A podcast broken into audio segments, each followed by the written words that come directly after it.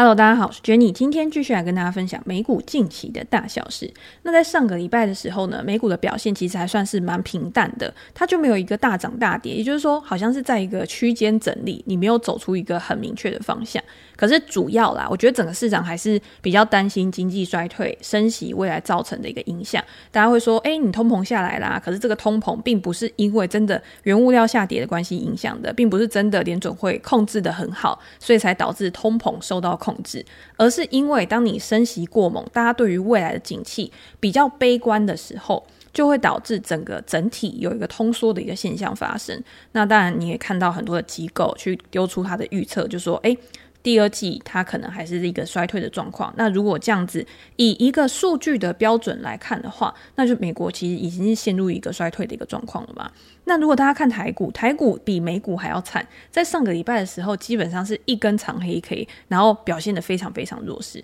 礼拜五的时候，我记得是礼拜四还是礼拜五吧，不是有消息出来，就说台积电被砍单嘛？因为台积电的主要大客户，包括像苹果啊、AMD 啊、NVIDIA 啊，其实他们好像在下半年的一个状况，都不是像他们之前预期的这么好。需求趋缓的一个情况之下呢，当然他们也不需要这么多的一个产能嘛，所以导致了半导体类股有一个蛮大的一个跌幅。的，可是我觉得不只是这样子啊，因为上个礼拜还有一个很重要的公司公布财报嘛，就是美光的财报。美光的财报在公布出来之后呢，其实它在上一季的表现是还不错的。那怎么样说上一季的表现还不错？如果我们看营收的话，它在上一季还是达到了八十六点四亿美元，比去年同期还要成长了十六个 percent，每股盈余二点五九美元，这个数字其实都是优于市场的一个预期的。那大家知道美光它主要的营收来源就是像 DRAM 嘛、NAND Flash 嘛这些产品，可是，在下半年呢，很多机构它已经丢出了它的一个预测，就表示说，在所有的不管是消费啊，或者是其他的一个需求递减的一个情况之下，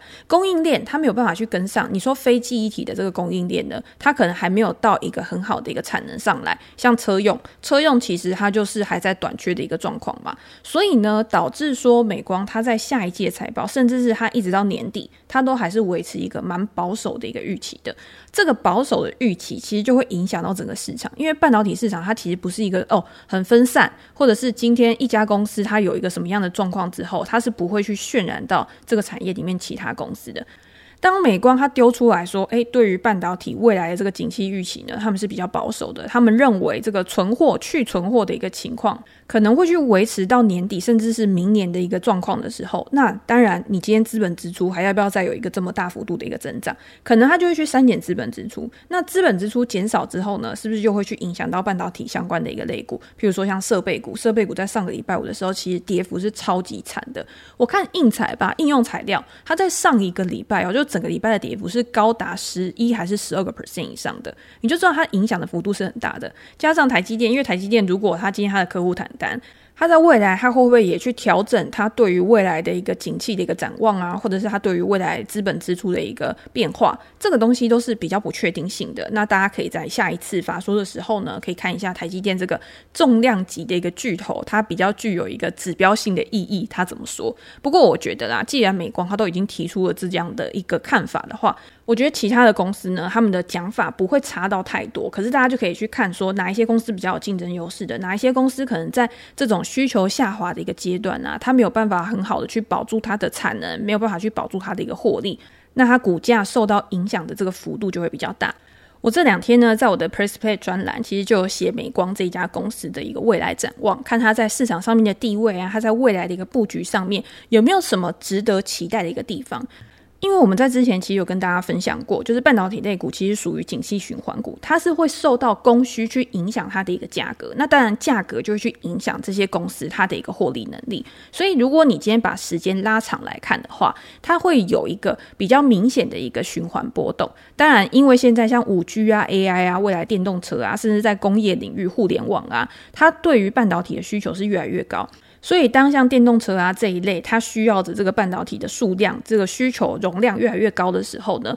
确实有可能会去减缓景气对它造成的一个影响，但是不代表就是完全没有影响。所以我们可以用哪一些指标，或者是哪一些研究数据来辅佐我们自己的一个决策，我觉得算是还蛮重要的一件事情。那之前我们也有提到，像 Microchip 这家公司，它也是属于那个 MCU 厂，MCU 厂呢就是跟车用比较相关的一些公司嘛。那他们在未来呢，他们的一个表现会有怎么样的一个发展？有兴趣的呢，我会把链接放在资讯栏，大家可以再去参考。那今天我想要讲的呢，其实是这两天比较重要的一件事情。那我觉得也是大家就是，如果你今天是新手或者是老手进入到美股市场，都会很关注的一家公司，就是 Tesla 这家公司。那 Tesla 这家公司呢，为什么我们今天要去讲它的原因，就是因为它在礼拜六还是礼拜天啊？礼拜六的时候呢，就公布了它最新的交车数据嘛。大家都很期盼，就是说在第二季这么艰困的一个时刻，在这段时间呢，我们可以看到 Elon Musk 他在媒体上面或者他在 Twitter 上面呢，他接受访问的时候都会说。哦，我们现在就是处于那种产能地狱。我在德州厂、在柏林厂，其实都是处于那种大量烧钱的一个状况，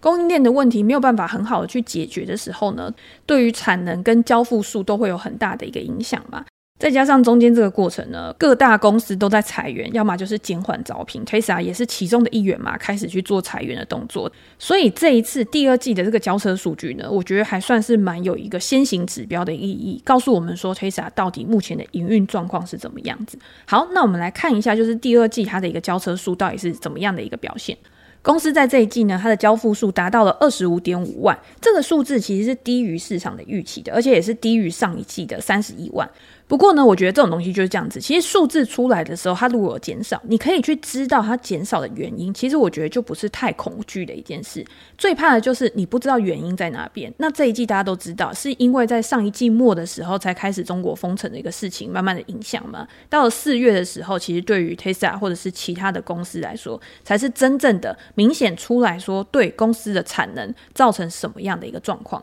所以我觉得这个数字大家是不会太意外的。而且我觉得有个数字是还蛮厉害的，就是 Tesla 在过去的两年，其实它每一季每一季的交付数字啊，都是持续的去成长了。到了这一季呢，才开始有一个季衰退的一个现象。但是我们刚刚已经讲了嘛，为什么这一季会衰退，就是因为中国封城的关系。不然的话，其实它的需求一直都是存在的，而且它一直是处于那种供不应求的一个状况。我们会想说啊，今天是汽车产业嘛，那汽车产业是不是属于那种耐久材？那耐久材呢，是不是就会有一个景气的一个循环？譬如说，它可能就会有淡旺季啊，有的时候旺季的时候，可能它交车量或者是订购量就会比较多，然后淡季的时候呢，它可能交车量就不会这么多。可是呢，Tesla 它可以一直维持的一个向上趋势。如果这一次没有中国封城的话，会不会它还是可以持续的去成长的？所以我觉得这一点我倒不是会太悲观。如果大家去看年增率的话，其实年增率还是比去年同期成长了二十七个 percent。那我们接下来再看产能的部分嘛。那产能的部分其实就是现在很重要的一件事情，因为在中国封城之后，现在已经慢慢的开始去解封了。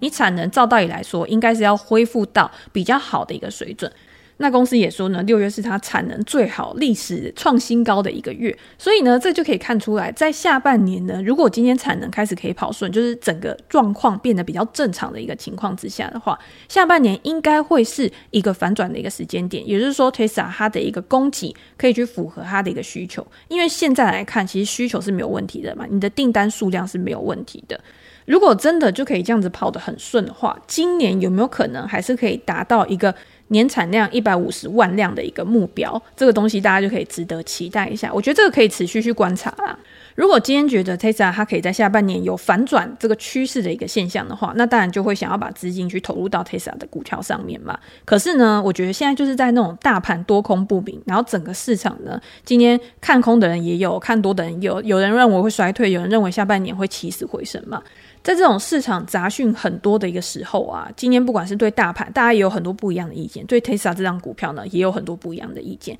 我们在前一段时间吧，我记得大概就一两个礼拜前，我不是有讲说一个大空头，美股的一个非常有名的大空头 Jim Chanos，他就有说他那个时候是持有 Tesla 的空方部位的，他不是持有现股，他就是用期权的部分然后去放空 Tesla 的股票。那他也不是第一次放空 Tesla，他之前呢其实就有放空过 Tesla，可是呢他后来就是放弃了嘛，因为他就发现说。说哎，怎么样？好像一直空不下来。可是呢，因为现在整体的一个市况就是偏比较弱势的，整个大盘现在都还是处在一个下跌的一个趋势上。那当然，过去这些可能比较被高估的股票啊，现在它的跌幅也会比较多。Chanos 的认为呢，如果今天用估值去看的话，Tesla 它真的比传统的车厂还要高太多了。他认为像 GM 啊、通用汽车嘛，或者是福特，他们的估值都没有那么高。这些传统车厂呢，它在未来它可能也会出很多的新款。那这些新款的车一直持续出了之后，消费者的选择变多，Tesla 可能就没有办法有一个这么好的一个市占率，没有办法去维持它的一个竞争优势的。可是这个我们也知道吧，就是 Tesla 今天它的估值那么高，绝对不是只是因为它是一个非常厉害。海的。造车公司而已，也就是公司的业务，它不是只有在制造汽车，它一定是未来这个硬体，它要怎么样去跟它的软体做一个很好的一个整合，在未来服务方面呢，可以去帮他赚取更多的一个报酬。这个都还没有讲到，就是它在储能啊、太阳能装置啊这一些业务上面的营收，去把它互相连接，变成一个生态系的一个感觉。所以呢，今天如果想要去空 Tesla 这张股票的话，或许在短时间，在一个波段的期间，你是有肉可以吃的，但是。到了现在这个阶段，譬如说我的产能还是开出来，而且下半年我这个产能限制呢，可能没有像之前这么的一个严峻了。那还有没有可能股价还有多少的一个下探空间？这个就是每一个人他会根据他自己所收集到的一个资料去做一个评估的。但是我觉得啦，如果你以长时间来看，我觉得像福特啊、通用啊，或者是其他的传统车厂要去追上 Tesla 这家公司，你说市占率好了，maybe 它的市占率可能会有一点提升，Tesla 的市占率可能会有一点下。但是你没有想到未来在整个系统的一个整合上面，又或者是现在供应链的问题，为什么 Tesla 它还是可以有还不错的一个交付数？虽然说他说很痛苦啊。可是它还是可以维持一个一定数量的一个产能。可是为什么像通用、福特这些公司，它就必须要去暂停生产，它就没有办法真的交出车子来？大家有没有想过这个东西它背后的原因是什么？是不是在先前其实 Tesla 有做一些并购啊，或者是它有签订一些长期的合约啊之类的，去巩固它这些原物料啊，或者是它这些供应链的一定程度的一个数量跟供给，才有办法让它达到现在的这个层级？那如果我们以获利能力来看的话，Tesla 它的毛利率其实。也已经比很多的传统车厂，我们不讲刚刚那两个好好了。你说比像 Toyota 丰田汽车，它的毛利率也比 Toyota 还要高很多。所以这些东西呢，我觉得要市场慢慢的去认同，慢慢的去了解，才有办法去发挥在它的一个股价上面。也就是你的价值要怎么去呈现在股价上面，这个是很难用短期的一个思维去衡量的。那当然，你今天你的目标是什么？譬如说，有人现在想要去买 Tesla，他就是为了他的一个长期愿景嘛。那我觉得你今天不要一次投入，你慢慢的。我们今天可以去思考一个比较合理的一个估值区间，就像我们前一两集里面讲的内容一样嘛。今天 Tesla 如果在现在的硬体，它的一个基本的一个估值是多少？哦，假设今天福特、通用，它我们这些传统车厂，它的一个估值可能是十二倍好了。那 Tesla 因为未来它可能还有一些软体，或者是还有一些储能，或者是机器人啊、自驾计程车这些收入的一个来源，那我又把它加多少上去，在它的一个估值上面，这样子呢，你就会比较有一个基底。因为今天 Tesla 跟跟其他传统车厂不一样的地方，就是它可能有自己的一个系统，在研发上面呢，可能它的一个电池的一个技术啊，或什么之类的，这些都是它的竞争优势，都是它的股价存在溢价空间的一个理由。那我们如果搭配就是现在 Tesla 的一个估值的话，现在它的一个预期本益比就是 Forward PE 啦，大概是在五十九倍左右。这个数字呢，其实已经接近了二零二零年以来的最低的一个水准，也就是它在过去呢，二零二零年后来开始一个高速上涨嘛。然后在上面呢，有一个蛮长时间的一个横盘整理，然后到现在它开始有个大幅下滑，今年以来已经下滑了大概有三十五个 percent 了吧。在它这么大幅下滑之后，它其实已经回到了大概二零二零年的一个水准。那我们至少就可以知道，哦，它今天它至少回到了一个比较在正常趋势之下的一个价格水准。那未来会去影响估值的因素有哪些？比如说联准会升息对于 Tesla 的影响够不够大？它是不是会去影响到大家想要去购买这种耐久材的一个消费意愿，如果今天它会去影响到这个消费意愿的话，那就会再进一步的会去影响到 Tesla 的一个营收嘛。那如果今天影响到它的营收了，如果它在呃研发或者是制造上面的一个成本又在增加的话，或许就会去影响到它的一个获利能力。用这样子的一个方式，慢慢一步一步的去了解这家公司，我觉得就算你今天没有要投资这家公司，可是你在这样子逻辑推导的一个过程当中，你想要去研究其他公司，其实也是会很有帮助的。好，那讲到 Tesla 呢，我就想到最近有一家公司呢，也是新能源车，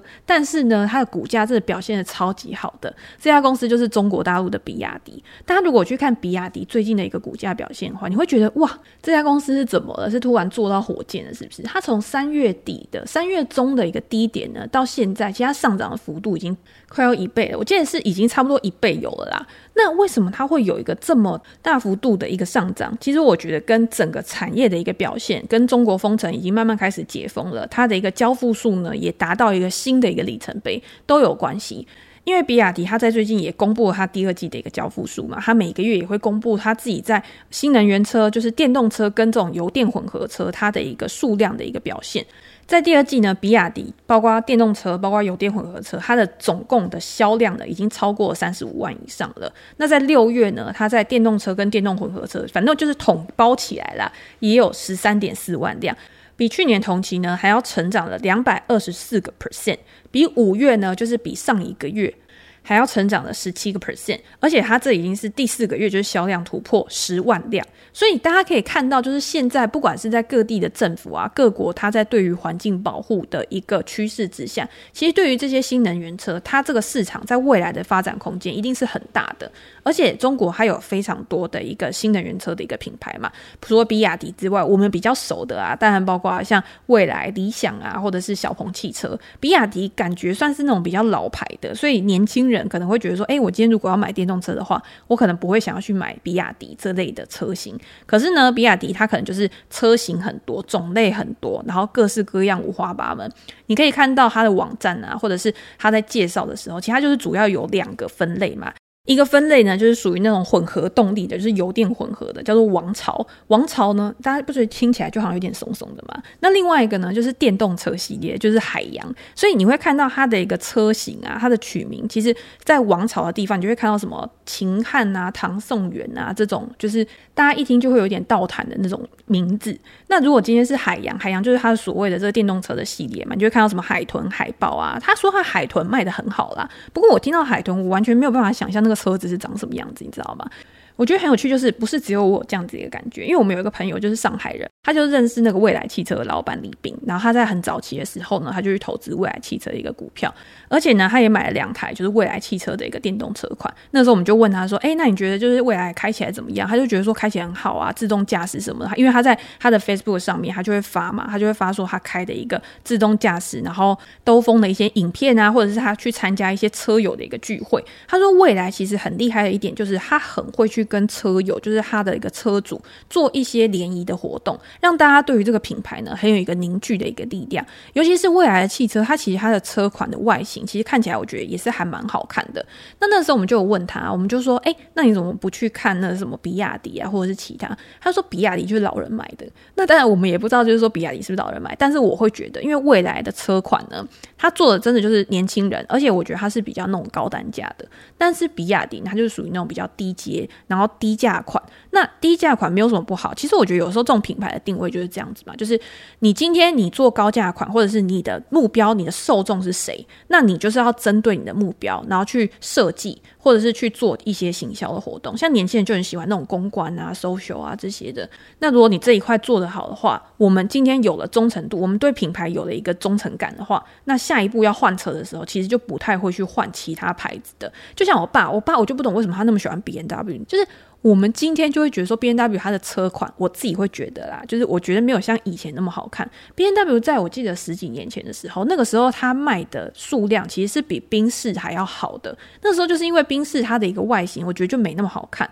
所以呢，BMW 看起来就比较帅。但是过了几年之后呢，宾士后来出了那种比较流线款的嘛，它是从 C 开始先改款，然后 C 改款完之后，它就 E 呀 S 啊，全部都变成那个比较流线的一个屁股。我觉得那个时候它整个的设计已经大大的去超。超越 B N W，B N W 感觉就是好像回到那种比较复古风。那它现在主要就是前面它的车头不是有两个很大的一个鼻孔嘛？那我就觉得说，哦，我觉得那对女生来说真的太 man 了。好，我觉得我讲太歪了，就讲到设计的部分。所以呢，我刚刚讲到哪里啊？哦，对，所以呢，未来可能就是比较打到年轻人的胃嘛。但是如果今天像是比亚迪，他如果今天是想要冲量的话，他想要冲这个普及度，他想要让大家在买这个车的时候呢，今天有些人他不是为了帅，他可能只是需要一个代步功能，他又希望 CP 值高的，可能蓄电量啊，或者是今天我好维修啊之类的啦。反正比亚迪他可能就可以提供这样子的一个产品给他的一个消费者。所以他在提供这么多的产品给他的消费者之后呢，自然也就塑造了一个量的提升。那今天营收要成长有两个嘛，第一个就是价嘛，你今天价格上涨，你可以去提升你的营收。那第二个呢，就是你今天如果去提高你的销售数量的话，也可以去提升你的一个营收。所以我觉得比亚迪它的一个优势其实就是在于这个地方。那当然它还有其他优势，不是说哦，我今天只是因为我卖的便宜，然后卖的好普及，然后就可以够好了。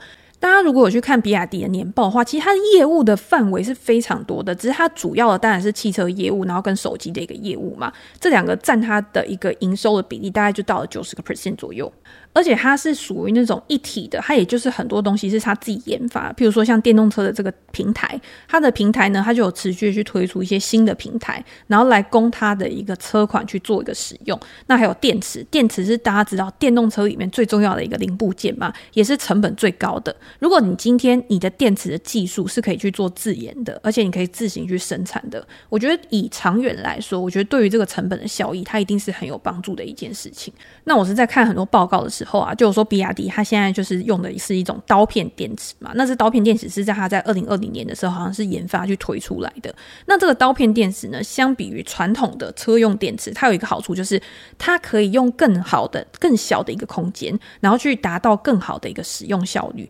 甚至是在他们在装装配汽车的时候，也就是他们在组装汽车的时候呢，速度也可以更快。也就是在它采用刀片电池之后呢，它未来它的一个产能也会更有效率。那产能更有效率，如果今天需求还是持续在的话，因为现在电动车的需求就是还是持续的在上升嘛，大家都开始慢慢的要把传统油车去做替换的时候，我可能就会去思考，我是不是要买一台电动车或者是油电混合车来取代我原本的一个汽车。所以需求一直成长，如果我的订单一直增加，那我的供给又可以跑得很顺，去。让供给可以去符合订单的一个需求的话，那这样子对于它未来的一个长期展望也是比较好的。我不知道大家最近有没有看到，就是因为比亚迪真的涨很多，然后大家就说：“哦，巴菲特当初投资比亚迪的时候赚了很多钱啊，什么什么，到现在已经为他带来了多少多少的一个收益了。”可是巴菲特其实是很早很早以前就买了比亚迪这家公司。那中间呢，比亚迪的股票当然也不是都是一帆风顺，反正我觉得一直涨一直涨，它一定也有逆风期，或者是它停滞不动。有一段时间，真的比亚迪它的股票，我会觉得说它是。就是一盘死水那种感觉，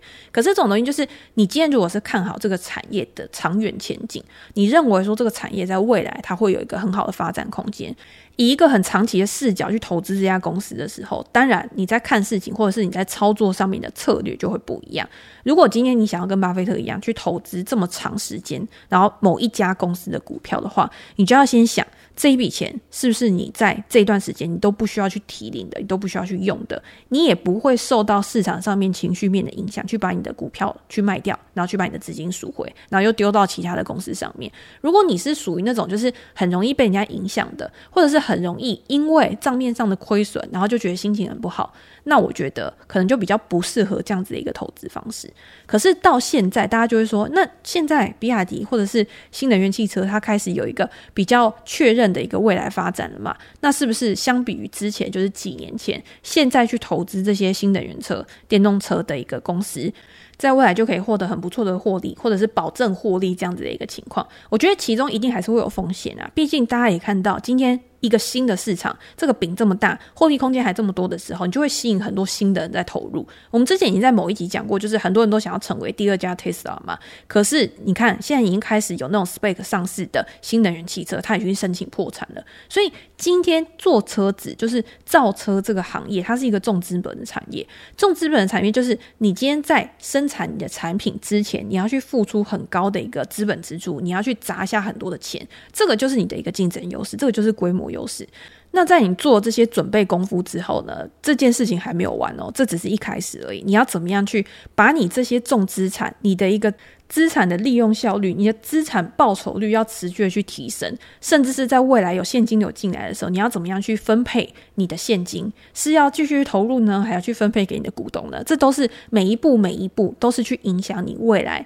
长期表现的一个很重要的一个关键。所以为什么在最近大家都问我说 Tesla 这家公司的时候，我都会讲说，哦，长期我是真的还蛮看好这家公司未来的一个发展的。可是今天股价永远不是只有基本面去决定的，永远还有包括像估值啊、市场的情绪啊、政府的政策啊这些因素都会去影响到这家公司的一个股价。可是当你觉得这家公司它在现在这个阶段，在这个产业上面它是具有竞争优势的时候，你就可以去思考你要去介入的时机点是什么，你要买进的理由跟你的买进的目标是什么。这样子你在报这只股票的时候，你一定会更有你自己的一个想法，而不会因为市场上面的一个呃捕风捉影啊，或者是任何的一个舆论啊、新闻啊，去影响到你对这家公司的看法跟决定。我觉得真的要做出卖出决策或者是买进决策的时候，一定就是要有你自己的一个想法，把它列出来，把优点跟缺点都列出来的时候，你就可以更理性的去看待你每一笔的投资。好，那今天跟大家分享了 Tesla 之后呢，莫名其妙然后又讲了一堆比亚迪的东西。我觉得大家就是在这个产业里面啊，因为我觉得中国跟美国它在做这个电动车的这个市场呢，其实都算是比较成熟的嘛，所以呢，大家可以两边呢都一起交换着看。那如果大家有任何资讯的话呢，也欢迎分享给我。如果你有任何想要讨论的主题或者是问题的话，也欢迎留言给我评价。我们在之后呢，可以再拿出来跟大家做一个分享。那今天呢，就先跟大家分享这边喽，拜拜。